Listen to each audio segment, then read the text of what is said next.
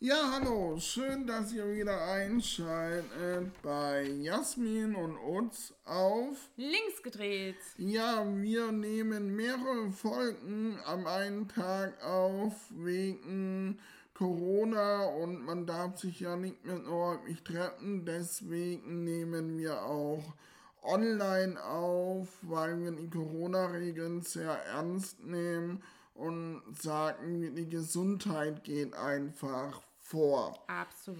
Und wir können jetzt auch schon sagen, hey, Jasmin, wir sind jetzt schon bei einem kleinen Jubiläum. Wir haben die fünfte Folge und heute ist unser zweiter Gast da, Emma Weber. Also letztes Mal war der erste Gast, heute ist wieder ein Gast da. Emma, herzlich willkommen bei uns. Herzlich willkommen. Dankeschön. Emma, vielleicht sagst du uns ähm, ganz kurz oder äh, etwas zu deiner Person. Wer bist du? Woher kommst du? Ähm, und was machst du so? ja, also wie ihr mich schon nett vorgestellt habt, ich heiße Emma Weber, bin 27 Jahre und komme aus Nordheim. Habe hier auch schon mein Leben lang gelebt, also weit hat es mich nicht äh, verschleppt. ähm, aktuell studiere ich Political and Social Studies, also das ist im Prinzip ein Kombinationsstudiengang aus Politikwissenschaften und Soziologie. Und durch Corona bin ich natürlich in letzter Zeit viel zu Hause und es findet alles online statt, hat seine Vorteile, hat natürlich auch seine Nachteile, aber ähm, momentan kommen wir ganz gut durch so.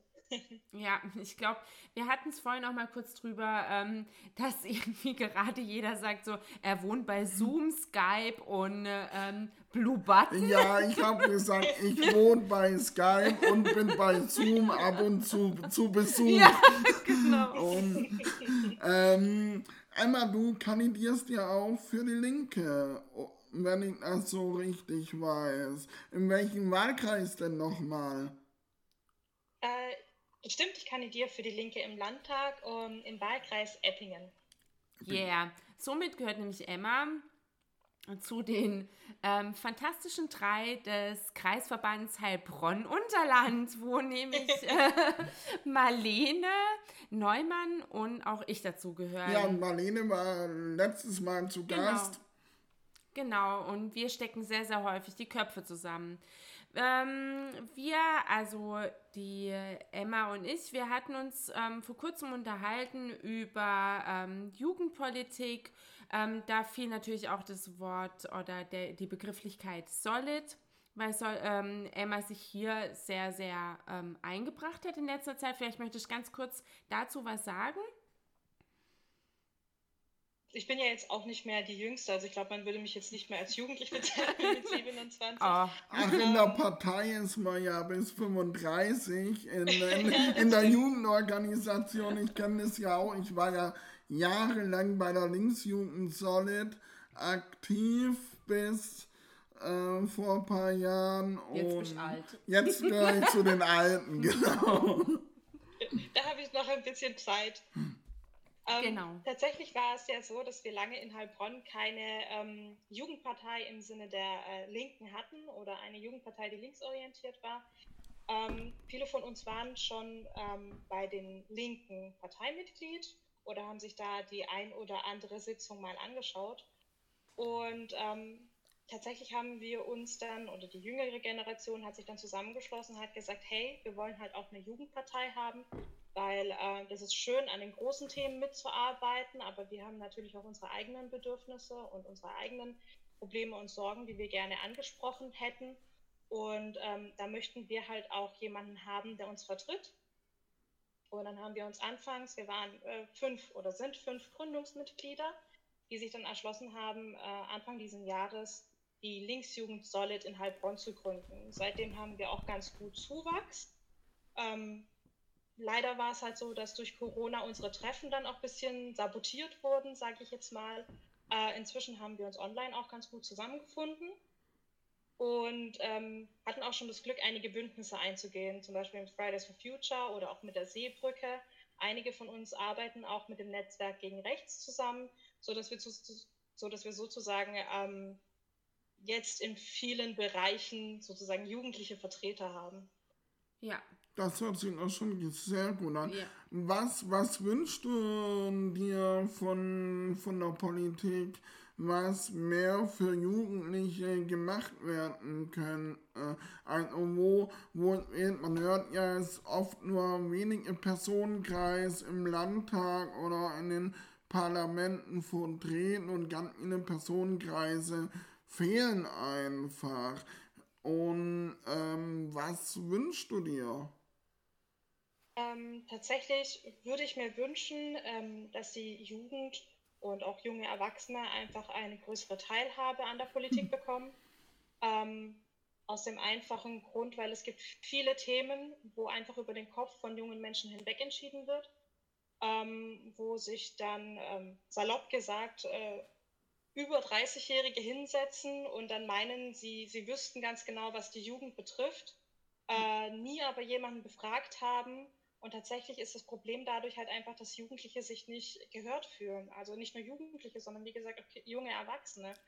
Und ähm, es ist dann halt so, dass es natürlich auch unter dieser äh, Gruppe zu ähm, Politikverdrossenheit kommt. Ja, klar. Äh, und man einfach keine Lust mehr hat, sich daran zu beteiligen, weil man ohnehin nicht gehört wird.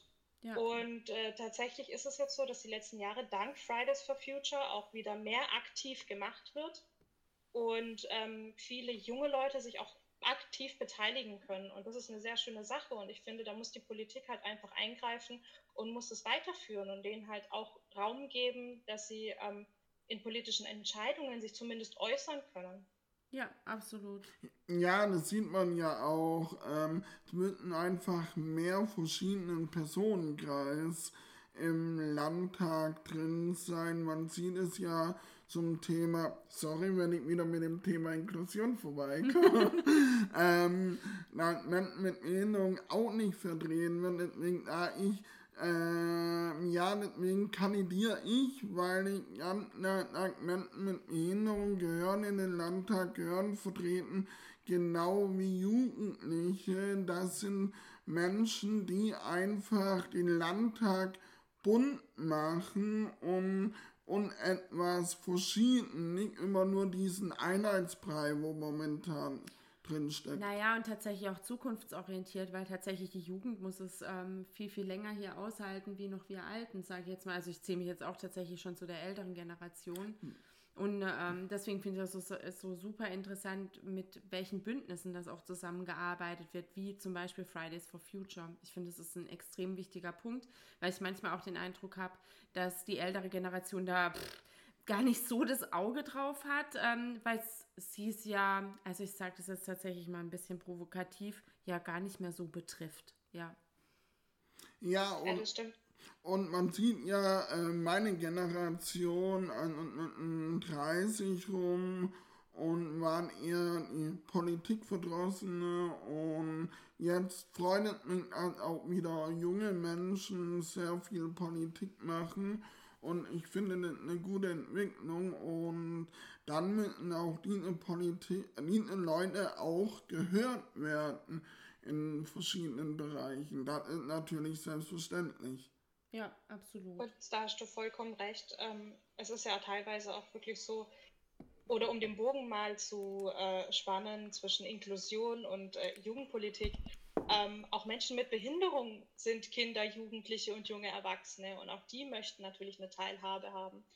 Und ähm, um vielleicht auch mal ein bisschen von ähm, oder aus persönlicher Erfahrung zu sprechen, mein Bruder sitzt ja auch im Rollstuhl, er ist ja querschnittsgelähmt und ähm, ihn betreffen jugendliche Themen ja genauso. Also nicht nur die Inklusion und nicht nur die Betreuung von Menschen mit Behinderung, sondern auch Themen, die Jugendliche betreffen, die betreffen ihn ja genauso ähm, wie zum Beispiel die, die soziale Komponente, wie man sich integrieren kann, wie man in Schulen integriert wird, ähm, wie man einen Ausbildungsplatz bekommt und ähnliches. Das sind wirklich ähm, Themen, wo sich sowohl Menschen mit Behinderung Gedanken drüber machen, als natürlich auch junge Menschen.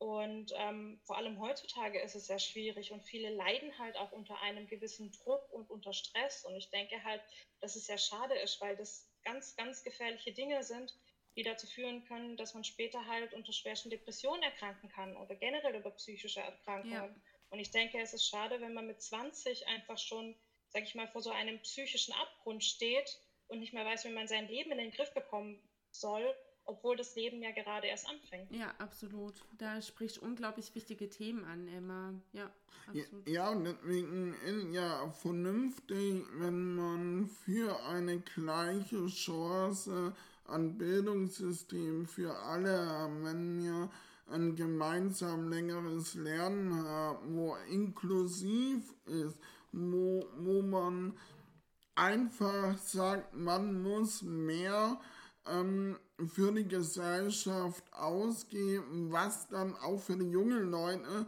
wo dann aber auch wieder reinkommt, weil Jungen ist einfach das Potenzial in der Zukunft. Absolut, absolut.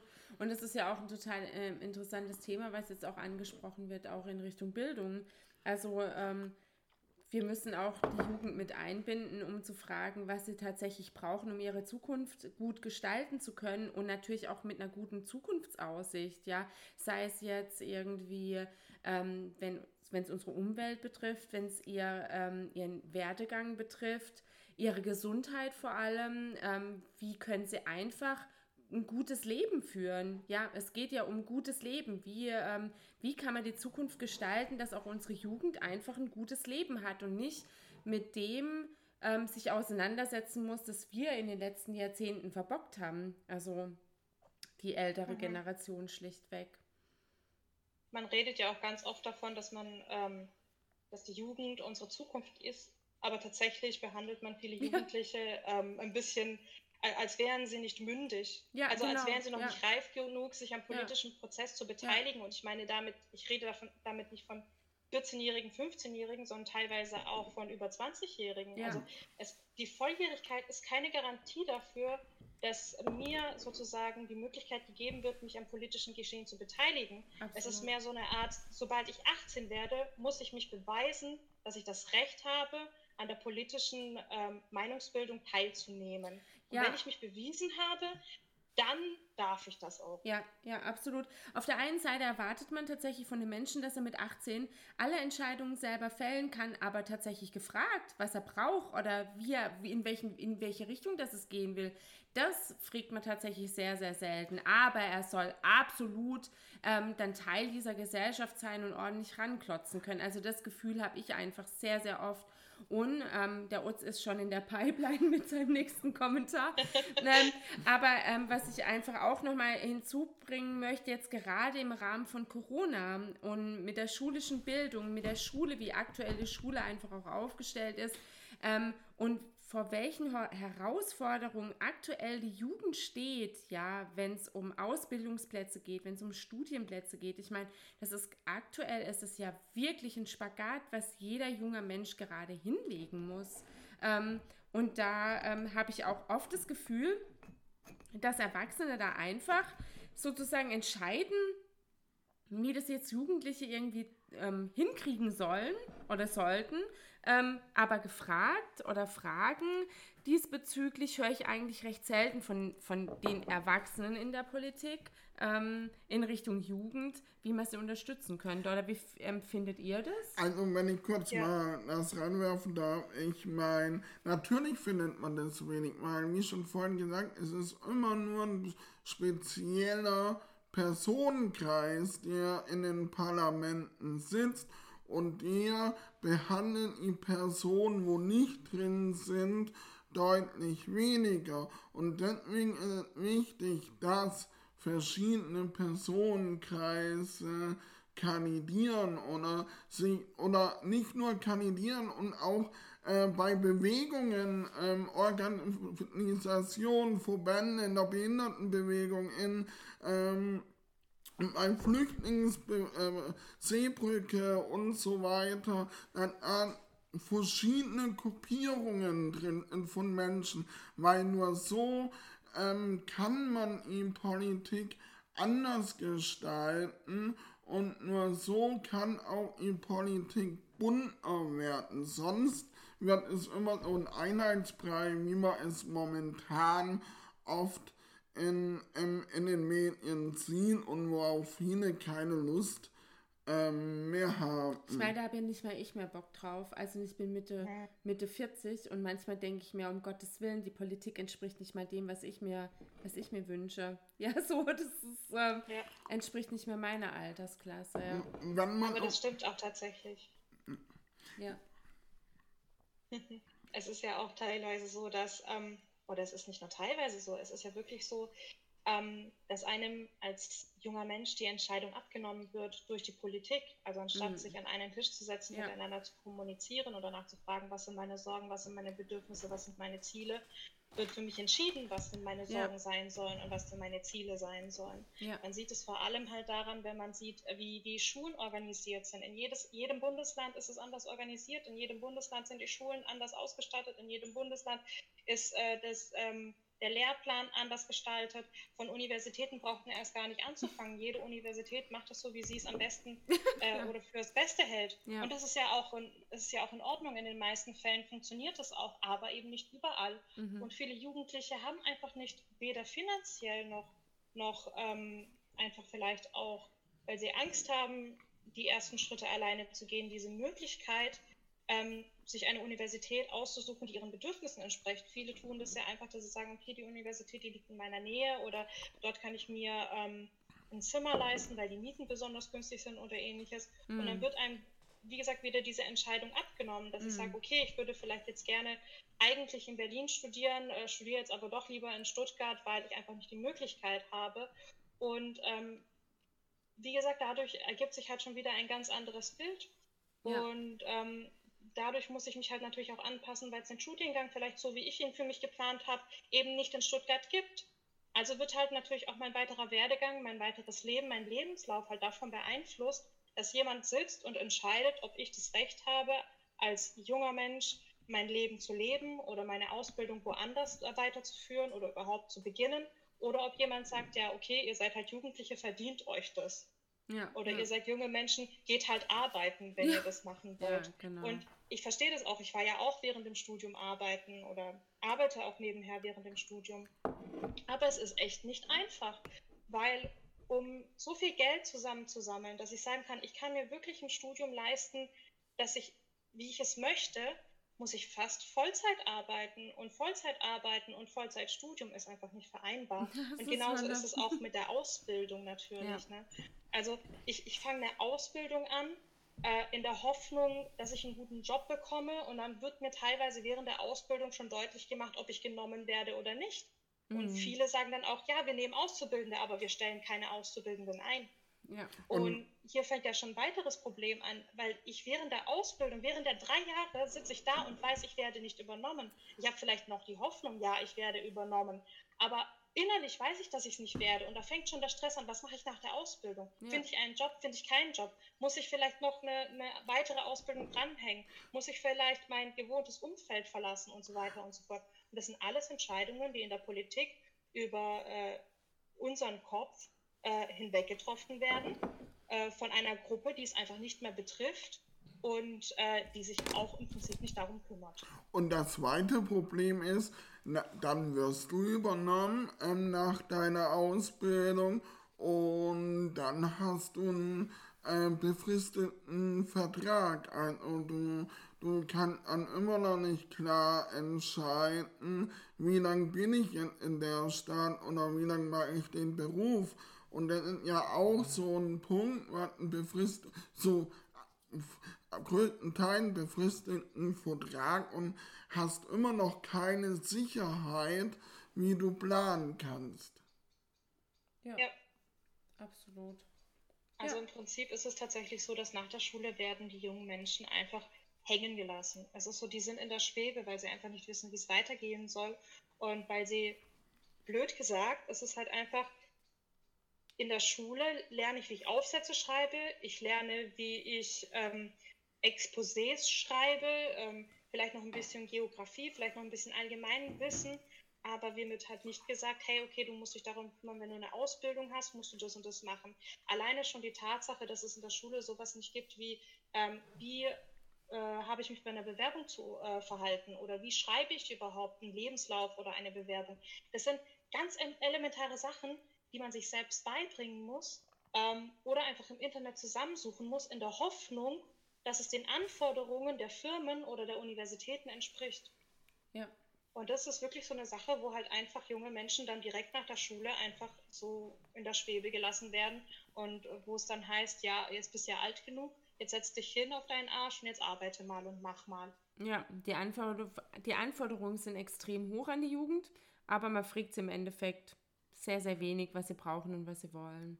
Um es mal ja. Ganz knapp zusammenzufassen. Weil ich genau. diesmal sag ich's, normal sagst du es immer. Ja. Ähm, wir haben wieder die 20 Minuten ähm, überschritten. Wir wollen ja den Zeitlimit ähm, behalten und es deutlich spannenden Themen. Äh, fand ich in 20 Minuten ging es sehr schnell um. Die ging extrem schnell rum.